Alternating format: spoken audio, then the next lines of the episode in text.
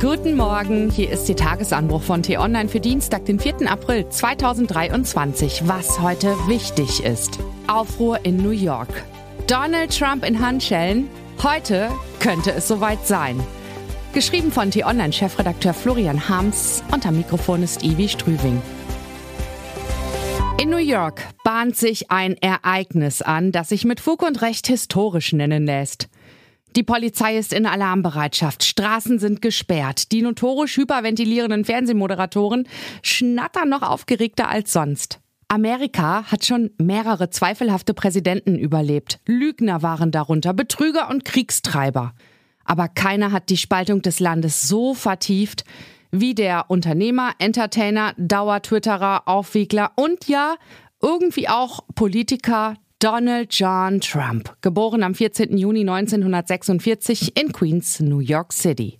Mit diesen biografischen Daten wird sich der 76-Jährige amtlich identifizieren, wenn er heute Morgen, wohl 14.15 Uhr unserer Zeit, im Bezirksstrafgericht in der Center Street 100 in Manhattan erscheint. Er wird sich die Anklage vorlesen und anschließend die Prozedur für mutmaßliche Straftäter über sich ergehen lassen müssen. Fingerabdrücke, Polizeifotos von vorn, von rechts, von links. Ob er auch Handschellen angelegt bekommt, wie es in den USA bei vielen Delinquenten üblich ist, liegt im Ermessen der Beamten. Es ist ein beispielloser Vorgang. Zum ersten Mal in der Geschichte der Vereinigten Staaten muss sich ein früherer Präsident einem Strafverfahren stellen. Es könnte der Auftakt zu einer ganzen Welle von Anklagen sein. Trumps mutmaßliche Vergehen füllen reihenweise Aktenordner. Immobilienbetrug, Manipulation von Wahlen, Entwendung geheimer Staatsdokumente, Anstachelung zum Putsch. Im heutigen Fall geht es um 130.000 Dollar Schweigegeld, das er kurz vor seiner Wahl zum Präsidenten 2016 an die Pornodarstellerin Stormy Daniels zahlte. Die Dame hatte behauptet, sie habe mit Trump geschlafen. Der räumt zwar ein, dass Geld geflossen ist, bestreitet aber die Affäre, was so absurd erscheint, wie es klingt. Justiziabel ist der Vorgang, weil er mit der Zahlung die Regeln für die Wahlkampffinanzierung gebrochen haben könnte. Trotzdem erscheint die Anklage vielen Beobachtern seltsam. In Anbetracht all seiner anderen Vergehen, eingedenk der Rücksichtslosigkeit, mit der er die internationale Politik erschütterte, und angesichts des Hasses, den er in den USA säte, mag sie auf den ersten Blick wie ein Vorwand wirken. Nicht umsonst macht der Vergleich mit dem Gangsterboss Al Capone die Runde, dem zwar seine Kapitalverbrechen nicht nachgewiesen werden konnten, den findige Staatsanwälte aber 1931 wegen Steuerhinterziehung verurteilten ließen. Donald Trump als moderner Al Capone? Er hat so viel Schlimmeres getan, für das er schon früher hätte bestraft werden müssen. Mein Frau Daniels kürzlich in bemerkenswerter Offenherzigkeit. Unterdessen rüsten sich Trumps Anhänger für einen Proteststurm gegen die Justizbehörden. Tausende Aktivisten werden in New York erwartet, darunter die Hasspredigerin Marjorie Taylor Greene aus Georgia, die seit Tagen auf Facebook und Twitter Hexenjagd, Hexenjagd keift. Die Polizei erwartet in Downtown Tumulte, hält 35.000 Mann in Einsatzbereitschaft und hat Stahlbarrikaden errichtet. Trumps Schreihälse provozieren die Eskalation, schreibt unser USA-Korrespondent Bastian Brauns, der mittendrin ist im Getümmel. Und Trump heizt den Furor an. Als menschlicher Abschaum beschimpft er den New Yorker Staatsanwalt und als degenerierten Psychopathen. Das könnte mancher seiner verblendeten Jünger durchaus als Mordaufruf verstehen.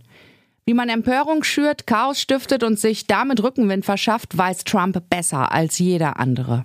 Auch diesmal könnte er mit seiner Hetzerei Erfolg haben. Viele Amerikaner schenken seinem Stuss tatsächlich Glauben und wähnen in ihm einen vom verhassten Staat verfolgten Freiheitskämpfer. Allein in den 24 Stunden nach Bekanntwerden der Anklage hat Trumps Wahlkampfteam mehr als 4 Millionen Dollar Spenden eingenommen. Im New Yorker Getümmel werden wir Zeugen eines entscheidenden Kampfes. Auf der einen Seite stehen die Institutionen des Rechtsstaats, auf der anderen inszeniert sich ein Antidemokrat als Anführer all jener, die dem Staat nicht mehr vertrauen. Es ist ein Szenario, das die Gesellschaft immer tiefer spaltet und das immer mehr Demokraten bedroht.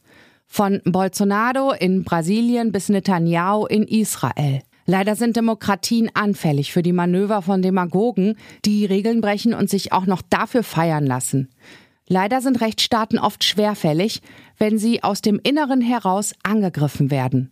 Doch die Mühlen des Gesetzes mahlen zwar oft langsam, aber eben auch gründlich. Das ist die Hoffnung im Widerstand gegen Typen wie Trump. Dass die Rechtschaffenen am Ende stärker sind, wenn sie nicht desinteressiert wegschauen, sondern ihre Prinzipien entschlossen verteidigen.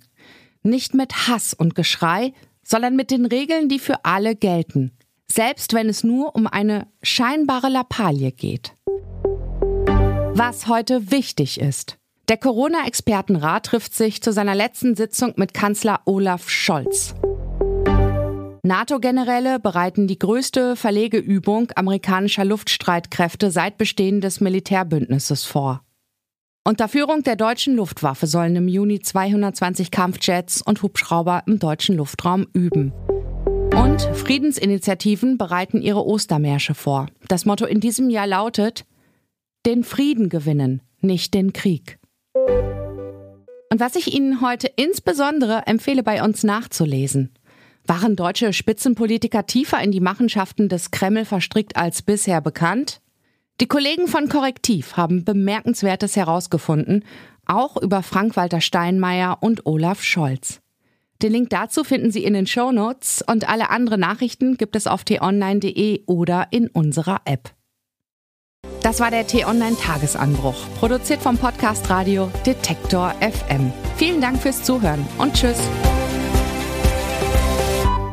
Ich wünsche Ihnen einen schönen Tag. Ihr Florian Harms.